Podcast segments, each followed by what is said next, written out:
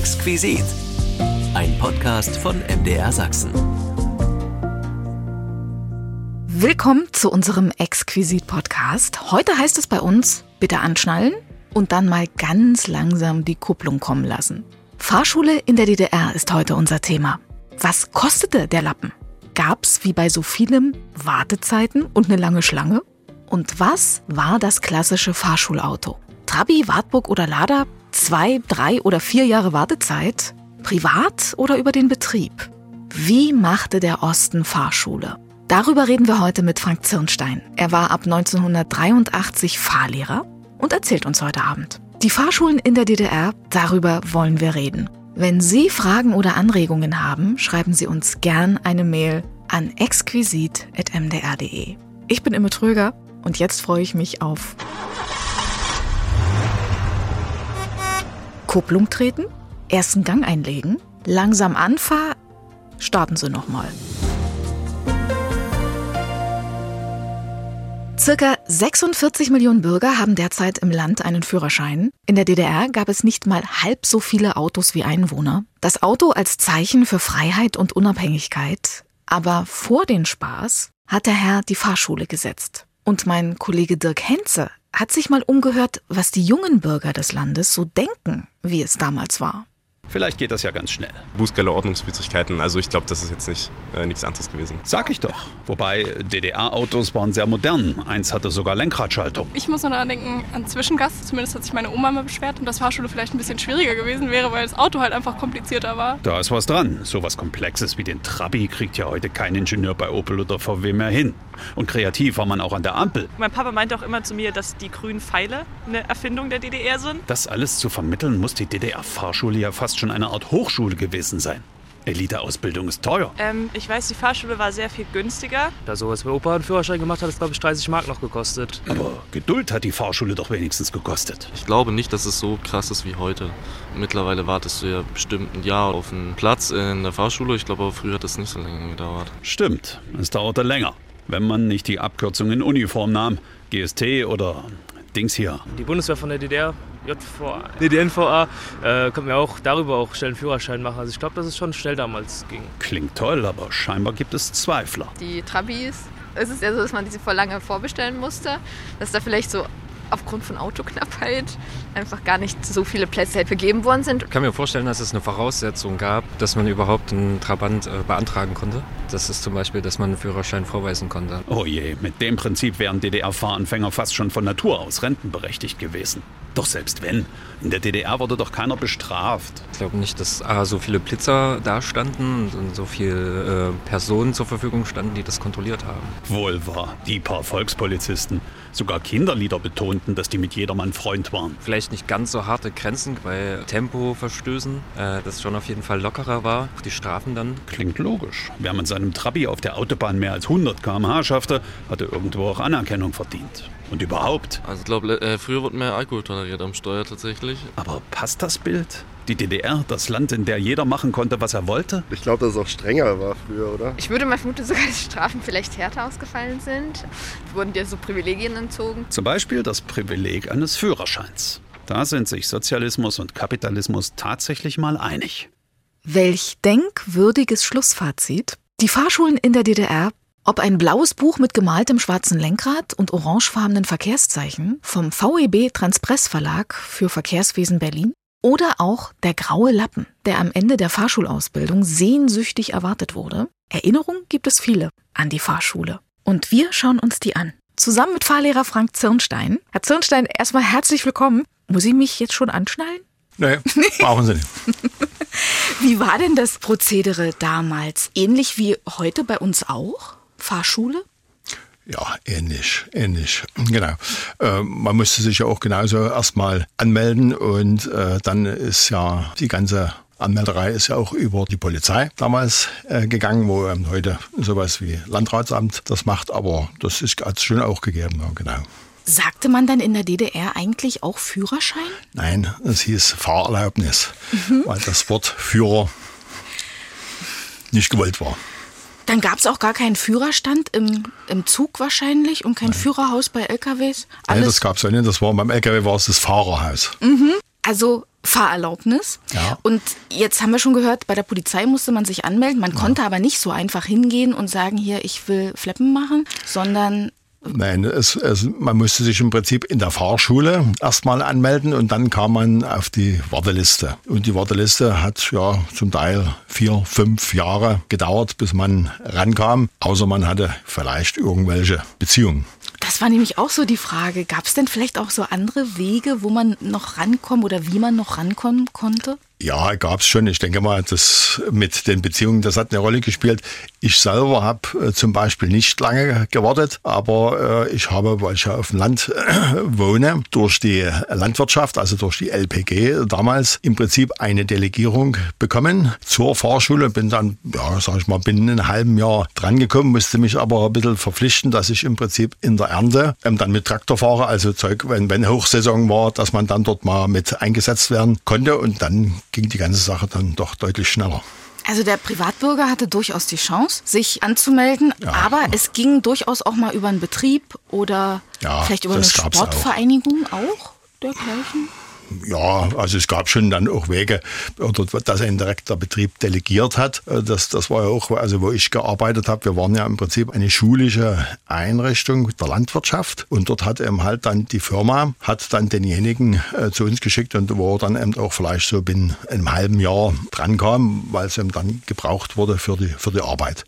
Hat natürlich auch den Genuss gehabt, dass er dann privat eben halt auch einen, einen Führerschein automatisch hatte. Ab wann konnte man denn die Fahrerlaubnis machen? Na, es war auch, äh, so wie jetzt ab, ab 18. Kann man drauf an, wo man sagt, aber was Pkw war, aber 18, das, das Moped war ja damals schon ab 15 und dann ab 16 mit Motorrad und 18 dann wieder Pkw oder, oder Lkw. Also mit 15, das ist ja eher als heute. Heute auch mittlerweile Heute wieder. mittlerweile ja, ja, das, das haben wir ja im Prinzip vor äh, einigen Jahren, äh, ist das ja, sag ich mal, durch die Fahrlehrerinnung äh, mal initiiert worden. Und dann hat es ja mal eine Probe gegeben über fünf Jahre, wo das hier in Sachsen, Thüringen und äh, Brandenburg meines Erachtens haben das mal gemacht. Und die Unfallzahlen sind da nicht groß irgendwie angestiegen. Und jetzt haben es fast alle Bundesländer im Prinzip übernommen. Wie lang war so eine Ausbildungszeit? Pi mal Daumen, gab es da Vorgaben? Nee, Vorgaben gab es nicht, aber man musste warten, bis praktisch wieder ein Theoriekurs losging. Und ja, das war schon dann, dann saßen eben auch gleich mal 40 Leute in, in so einem Unterrichtsraum, also speziell bei uns, wo ich äh, gearbeitet habe. Und ja, und die Theorie wurde abgeschlossen und dann musste man eben halt warten, bis man so PHP zum Fahren dran kam. Ne? Die einen mussten fertig werden, dann kamen die nächsten neu rein. Ja, aber ich sag mal, naja, binnen einem halben bis im Dreivierteljahr war das, in der Regel war das durch. Komplett oder? Komplett, ja. Nur sportlich, ne? Naja, Ganz klar, gut. Ja, naja, wir haben auch damals, denke ich mal, nicht so viel Fahrstunden gebraucht wie heute. Das gucken wir uns auch nochmal an Ja. nachher. Das habe ich noch so ein bisschen auf dem Schirm, wie sich das dann eigentlich so verändert hat. Was genau wurde denn alles gelehrt damals? Nachtfahrten und sowas, gab es das auch? Äh, ich sag mal, erst nicht, aber in den späteren Jahren äh, gab es auch die genauso die Nachtfahrten, die gemacht werden müssen oder, oder diese Sonderstunden, wie wir ja heute auch davon sprechen, Autobahn, Überland und Nachtfahrt. Äh, das hat es dann später auch gegeben, dass sowas als, als Vorgabe dann mit da war. Ja, und wir hatten ja speziell mehr Lkw-Ausbildung und da kam dann auch später dazu, dass dann, dann der Schüler auch äh, zum Beispiel zehn Stunden auf dem Pkw fahren musste. Dann sind vielmals diese zusätzlichen Stunden, also diese Sonderstunden auf dem Pkw gemacht worden, ne? äh, weil sagen wir, mit dem Lkw auf der Autobahn, das ja, war dann auch nicht ganz so, aber naja, das, das hat es dann alles schon auch in die Richtung gegeben. Wie sah denn so eine Prüfung aus?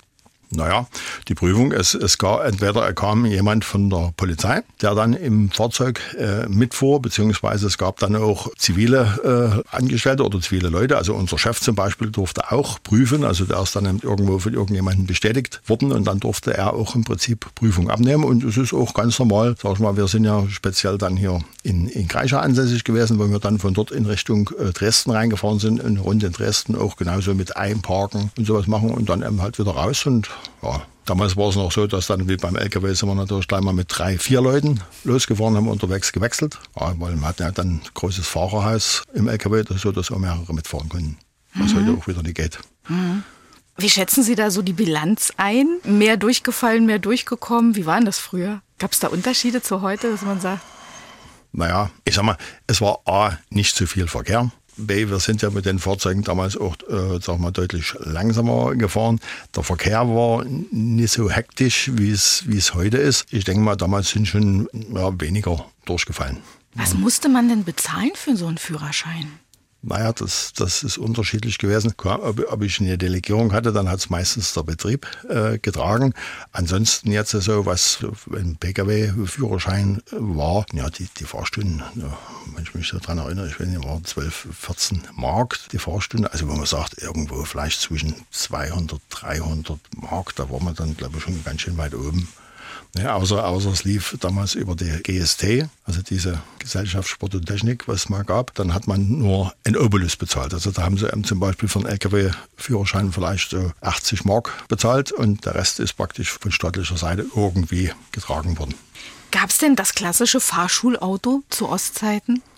Ja, im, im Lkw-Bereich war es der W50 und im Pkw-Bereich ja, ist viel so Moskwitsch oder Wartburg sowas gewesen. Mhm. Auch mit Doppelpedal und ja, allem. gab es auch. Doppelpedal gab es auch. Ne? Genau. Also Vorlehrer musste ja schon auch eingreifen können. Jetzt hat der Trabi ja so eine komische Schaltung. Ja. Wurde das auch gelehrt? Nein, also im Prinzip die Fahrzeuge, jetzt Moskowitz Wartburg, was da so war, Trabant durfte ja im Prinzip oder wurde eher weniger genommen, weil es ja ging ja auch dann, dass der Prüfer der Polizei mitfahren musste mit dem Ein- und Aussteigen und so. Wir haben auch hm, gab auch dann mal eine Zeit, weil es ja mit dem Kraftstoff knapp war. Wir haben ja praktisch pro Schüler so und so viel Liter Kraftstoff zugewiesen gekriegt. Da musste man sehen, dass ihn in der Zeit fertig kriegen. Und dann gab es so nebenbei Varianten, äh, wo man dann mit einem privaten Pkw gefahren ist. Dann haben wir im Prinzip eine Pedalerie gebaut, die wurde dann nur eingeklemmt. Und dann sind wir natürlich auch mit Schülern äh, mit dem Trabant gefahren und haben die auf dem Trabant auf ihrem eigenen Fahrzeug gefahren. Und dann ja, wurde auch dann natürlich dort der Prüfung gemacht. Aber so, dass man das speziell diese unterschiedlichen Schaltungen, das hat man jetzt, man ist mit dem Auto gefahren, was da war und, und fertig war's. Wie denn da so mit den Klassen aus? Was gab es da alles für Klassen? Naja, also es hieß ja im Prinzip erst 1, 2, 3, 4, 5. Also das ging im Prinzip von Zweirad äh, los. Dann gab's äh, die Geschichte, was dann wie Arbeitsmaschinen, also Traktoren oder, oder Arbeitsmaschinen. Dann hat man die, die Pkw-Führerscheinklasse und dann eben halt die Lkw-Führerscheinklasse. Äh, In den 80er Jahren haben wir ja dann schon in der, in der DDR diesen sogenannten EU-Führerschein. Damals hat davon noch niemand geredet. Aber wir haben damals schon die Buchstaben äh, der Führerscheinklassen wie heute im Prinzip damals schon eingeführt. Und dann gab es dann auch praktisch A, B, C, also die unterschiedlichen Motorradklassen je nach Alter und Leistung. Die B praktisch für den Pkw und dann die C, was dann Lkw ist, beziehungsweise dann D für den, Bus. Also das, das haben wir damals schon gehabt in den 80er Jahren, wo ja dann in den Altbundesländern noch gar keiner geträumt hat davon. Wir haben bis 7,5 Tonnen. Hm. Pkw, das ist so ein, so ein DDR-Relikt? Nee, Oder? DDR, nee das, das, das war generell so. Also es war auf beiden Seiten so. Auch die, die im Prinzip, da- damals hieß es ja, der Dreier haben die im Westen praktisch immer gesagt, also der, der Pkw-Führerschein und der war dort auch äh, siebeneinhalb Tonnen. Und das ist ja im Prinzip die, alle die, die älter den Führerschein haben, ob jetzt hier DDR-Zeiten oder aus bundesdeutschen Zeiten, die durften generell, war die Pkw-Klasse damals mit bis 7,5 Tonnen. Und wer das dann noch gehabt hat, der hat ihm heute, sag ich mal, hat davon profitiert nach der Umstellung auf den EU-Führerschein. Man konnte ihm das nicht wegnehmen. Und wer aber dann na- nach dem EU-Führerschein, das oder wo der EU-Führerschein dann eingeführt wurde, dann ist das runtergegangen auf diese 3,5 Tonnen. Bei den Krafträdern gab es ja auch eine Unterteilung. Ja. Was gab es da alles? Ja, wir, wir, wir durften mit, mit 15 Jahren äh, 50 Kubik. Wir durften dann ab 16 praktisch Motorrad machen. Also das ging dann, da durften wir bis 150, zwei Jahre bis 18 und ab 18 durfte man dann über 150 Kubik fahren. Also bei uns gab es ja 250, maximal 350, dann war ja Schluss. Und ja, und den Stufenführerschein, jetzt so wie es jetzt so ungefähr gestaffelt ist, äh, hat man das ja auch heute noch. Ja, aber die, die haben wir auch schon gehabt, diese Abstufung. Wie war denn das früher mit den Verkehrsregeln? Gibt es da Unterschiede zu heute? Also, dass der normale, dass es irgendwie funktioniert, das wird sich sicherlich nicht viel verändert haben. Aber gab es Regeln, die heute verschwunden sind? Wir hatten, wir hatten vielleicht schon Sachen äh, eingeführt, was wir zu DDR-Zeiten schon zum Beispiel bei, an der, auf der Kreuzung beim Linksabbiegen, dass wir schon voreinander rumgefahren, äh, abgebogen sind, wo eben halt in den Altbundesländern im Prinzip noch hintenrum abgebogen wurde. Das hat man dann später in den 90er Jahren hat man das dann auch wieder abgeändert. Aber das war schon nach der Wende kurios, dass wir ja in der DDR gewohnt waren, beim Linksabbiegen, also voreinander rumzufahren. Und dann kam ja die Wende, beziehungsweise dann eben ab einem bestimmten Stichtag wurde ja praktisch das, das westdeutsche Gesetz übernommen. Und ab dem Tag mussten wir äh, praktisch ja dann beim Linksabbiegen wieder hinten rumfahren. Also umeinander drum rumfahren. So, da haben uns auf der Kreuzung draußen die anderen Autofahrer alle irgendwo diesen Finger da mhm.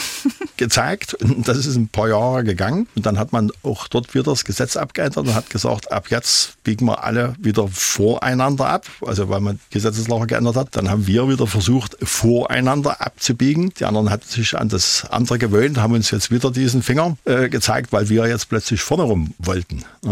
Ja, das waren so ein paar, paar Sachen, was da schon, aber so, sag mal, drastisches, äh, nicht unbedingt. Der grüne Pfeil ist ja auch so eine Geschichte für sich. Die verschwand, dann war sie wieder da, jetzt ist sie wieder da und viele wissen nicht so richtig damit was anzufangen, nach wie vor nicht. Mhm. Wollen wir jetzt den Experten mal fragen, können Sie uns nochmal den grünen Pfeil richtig erklären, von Ampel wie auch auf dem Schild? Ja, naja, es ist ja so, ich fahre an die Kreuzung ran und habe von der Ampel her gesehen, habe ich rot. Das bedeutet, ich muss stehen bleiben. So, und wenn ich gestanden habe, die Zeit, ja, manche sagen, ich zähle bis drei oder sowas, ist alles gut, da zwingt man sich selber, sag ich mal, anzuhalten. Ne? Dann kann man äh, im Prinzip vorsichtig auf die Kreuzung vorfahren und muss aber auf alle achten, die in meine gewollte Richtung auch fahren wollen. Egal von welcher Seite sie kommen, das sind die Fahrradfahrer, Fußgänger vor meiner eigenen Nase, sage ich mal. Und dann beim Rechtsrumfahren muss ich gucken, kommt von links noch einer, kommt noch einer aus dem Gegenverkehr oder wurde vielleicht sogar einer aus der Gegenspur wenden und auch in meine Richtung. Also ich muss alle erst durchfahren lassen, die im Prinzip in meine gewollte Richtung fahren wollen.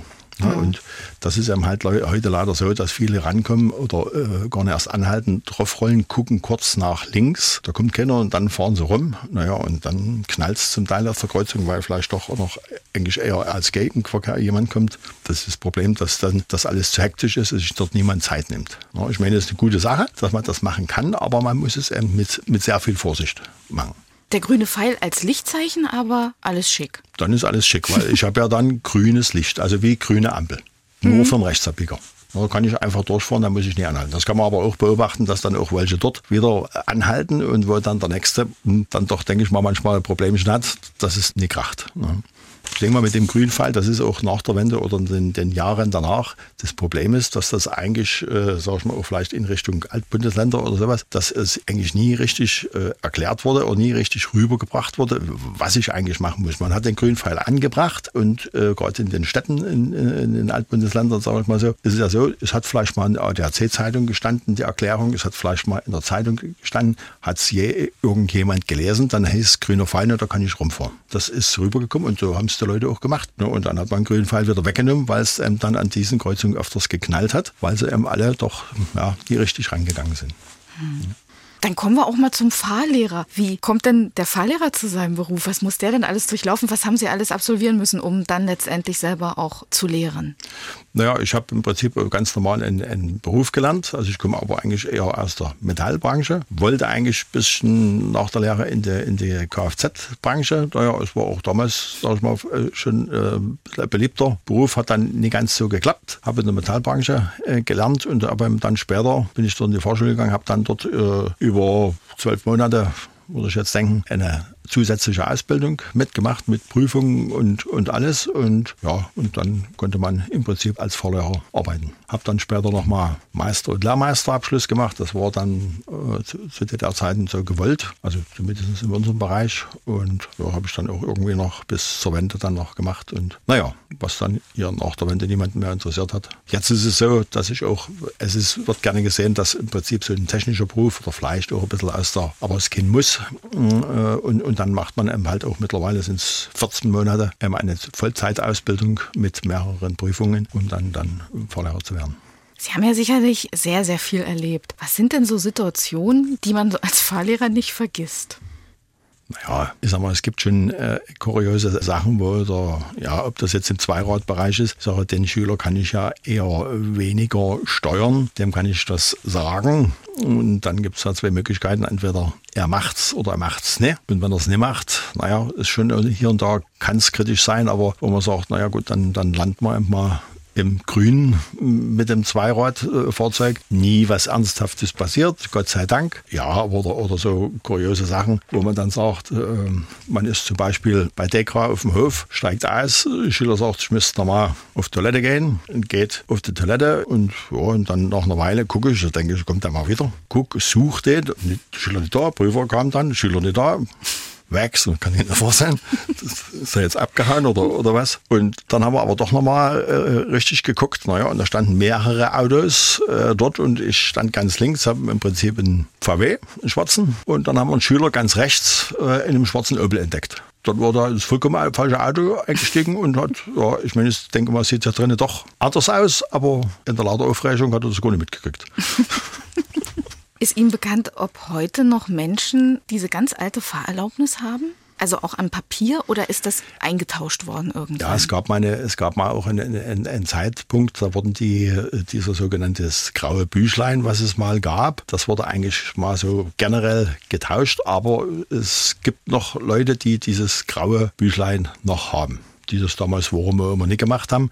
Dann wurde ja dieser, sagen wir, rosa Führerschein gemacht, also dieses Papierstück und die gibt es aber selten, denke ich mal, mittlerweile. Wir sollen ja bald alle einheitliche Führerscheine bekommen. Bis wann muss denn wer die Dokumente tauschen lassen? Ja, es soll ja bis 33 äh, soll äh, das umgetauscht werden. Und es gibt jetzt ja, kann man auch, äh, sag ich mal, beim Landratsamt, Führerscheinstelle oder sowas, kann man mal auf die Seite gehen und da steht, in welchem Zeitraum welche Jahrgänge im Prinzip getauscht werden sollen, so, so dass eben halt nicht zuletzt hier alle kommen, weil läuft ja dann alles über die Bundesdruckerei, diese Plastikkarten, die, die müssen ja alle dort hergestellt werden, ne, weil das, das Datum muss ja hinten mit eingearbeitet werden. Und das braucht ja alles so seine Zeit. Und deswegen hat man jetzt immer, wo man sagt, von dem Zeitpunkt bis dann soll der Jahrgang nach Möglichkeit tauschen. Ja, werden auch wieder nicht alle machen. Das ist, wird dann bestimmt zuletzt dann ein bisschen Hektik werden, aber ja. Jetzt gab es laut Statistik in der DDR nicht mal halb so viele Autos, wie es Einwohner gab. Mhm. Sie waren ja ab 89 auch weiterhin Fahrlehrer. Wie nehmen Sie denn die Verkehrslage heute wahr?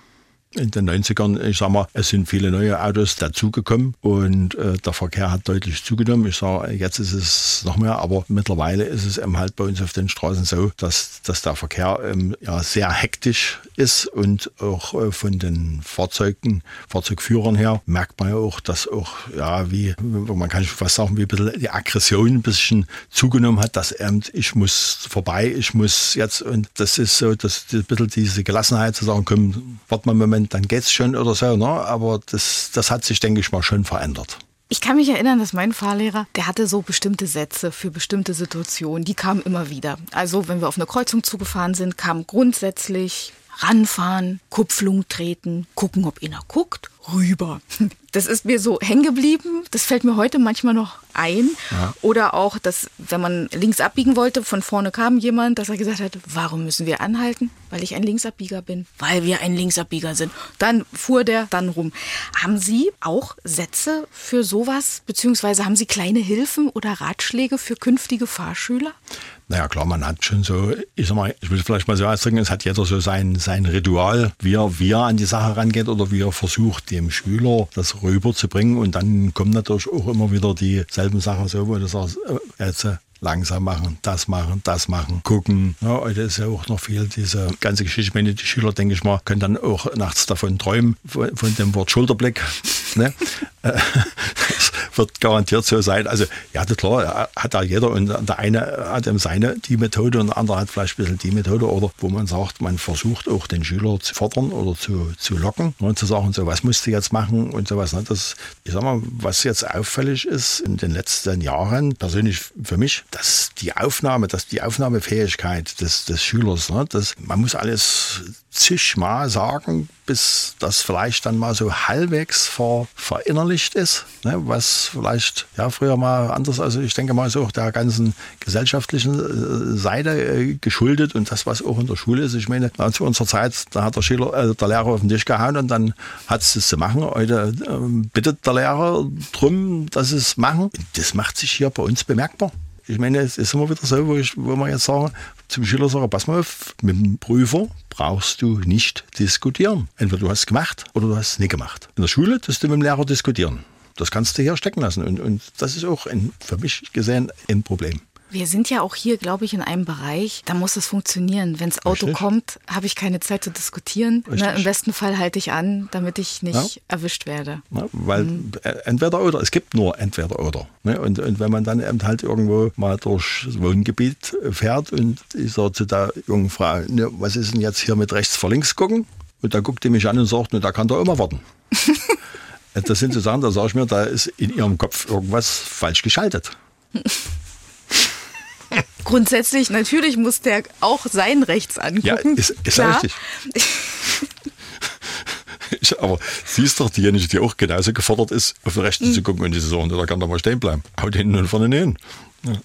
Ich habe gelernt, weil Sie gerade sagten, so auch verkehrsberuhigte Zonen. Ein Einsatz hat sich bei mir immer so eingeprägt, kommt ein Ball, kommt ein Kind. Richtig. Gibt es noch mehr solcher Sätze? Naja, was heute auch ist, sagen wir so, gerade äh, Bushaltestellen, ne, sowas, wo man sagt, was, was weiß ich je, wer dort vor dem Bus rüberkommt, wo man auch grundsätzlich sagt, so, dort steht der Bus an der Haltestelle, Geschwindigkeit runter, der Fuß steht schon vor der Bremse. Wenn du um die Ecke gucken kannst beim Bus, dann kannst du wieder fahren. So, also ja, na klar, das sind schon solche Sachen, die man dann auch immer wieder, immer wieder redet und sagt, also ne, das ist die, also die, die konzentrieren sich viel auf die, auf die Straße und dann solche Sachen, die dann mitunter an der Seite sind, ne, oder wenn man dann sagt, dort steht ein Fußgänger an der Seite, der guckt die ganze Zeit in eine andere Richtung. Sagen, da geht bei dir der Fuß vom Gas. Weil solange der dich nicht anguckt, weißt du nicht, ob er dich gesehen hat. Oder ob er dich schon registriert hat und macht vielleicht einen Schritt auf die Straße. Das sind alles solche Dinge, wo man sagt, was so ein bisschen mit sogenannt vorausschauend was zu tun hat. Gibt es eine goldene Regel beim Autofahren? Ich denke, es gibt viele goldene Regeln. Ja, die, die, ich sag mal, dieses vorausschauende Fahren, das ist das, was man ja eigentlich das Allerbeste ist, wo man sagt, je besser ich vorausschauend äh, äh, fahre, umso eher bin ich auch auf bestimmte Situationen vorbereitet und kann entsprechend schnell und gut reagieren. Ne? Alles, was mich überrascht, weiß man eigentlich gar nicht, was man dann eventuell macht oder nicht macht. Und das ist also irgendeine Überraschung, das ist das Allerschlimmste, was eigentlich draußen passieren kann. Haben Sie einen Tipp für die Prüfung? So ein Ratschlag ist ja doch eine Ausnahmesituation. Tja, das ist, das ist ein Ratschlag kann man geben. Ich, ich sag mal, versuchen muss man natürlich Ruhe zu bewahren. Na, und, aber das ist ganz schwierig äh, von den einzelnen, sag ich mal, Leuten, Charakteren her. Der eine äh, kann das oder der eine fängt hektisch an und kommt dann zur Ruhe. Der andere Seite ist, die ein äh, fangen ruhig an und werden, je länger das dauert, immer nervöser. Ich sag mal, dort ist dann manchmal auch vielleicht der, der Prüfer gefragt, irgendwo mal zu sagen, komm, bleiben Sie ruhig oder das war gut, was Sie bisher gemacht haben und sowas, ne? dass man dann, ich meine, was Sie auch zum Teil ja auch machen ne? und, und so, aber ja, das ist immer ganz schwierig. Also es, man hat Leute, wo man sagt, okay, mit denen gehe ich mit ganz ruhigem Gewissen zur, zur Prüfung und da kommt manchmal der größte Bockmist raus. Das hätte ich nie gedacht, dass sowas hier, passiert. Also das ist ganz schwer abzuschätzen, was da, was da abläuft. Aber gut vorbereiten und dann versuchen sie mit Ruhe dort irgendwo hinzubringen. Was, ja, das ist das Einzige, was ist. Ich meine, es ist ja in der Schule, wenn die Arbeit oder die Klausur geschrieben wird, ist die, denke ich mal, die Situation ja anders. Vorher habe ich alles gewusst und dann fällt man nicht mehr ein. Das kann passieren. Ja. ja. Herr Zirnstein, vielen, vielen Dank für die schöne Fahrstunde heute. Danke, dass Sie uns erzählt haben und natürlich weiterhin allzeit gute Fahrt. Vielen Dank. Ja, gerne. Dankeschön. Danke.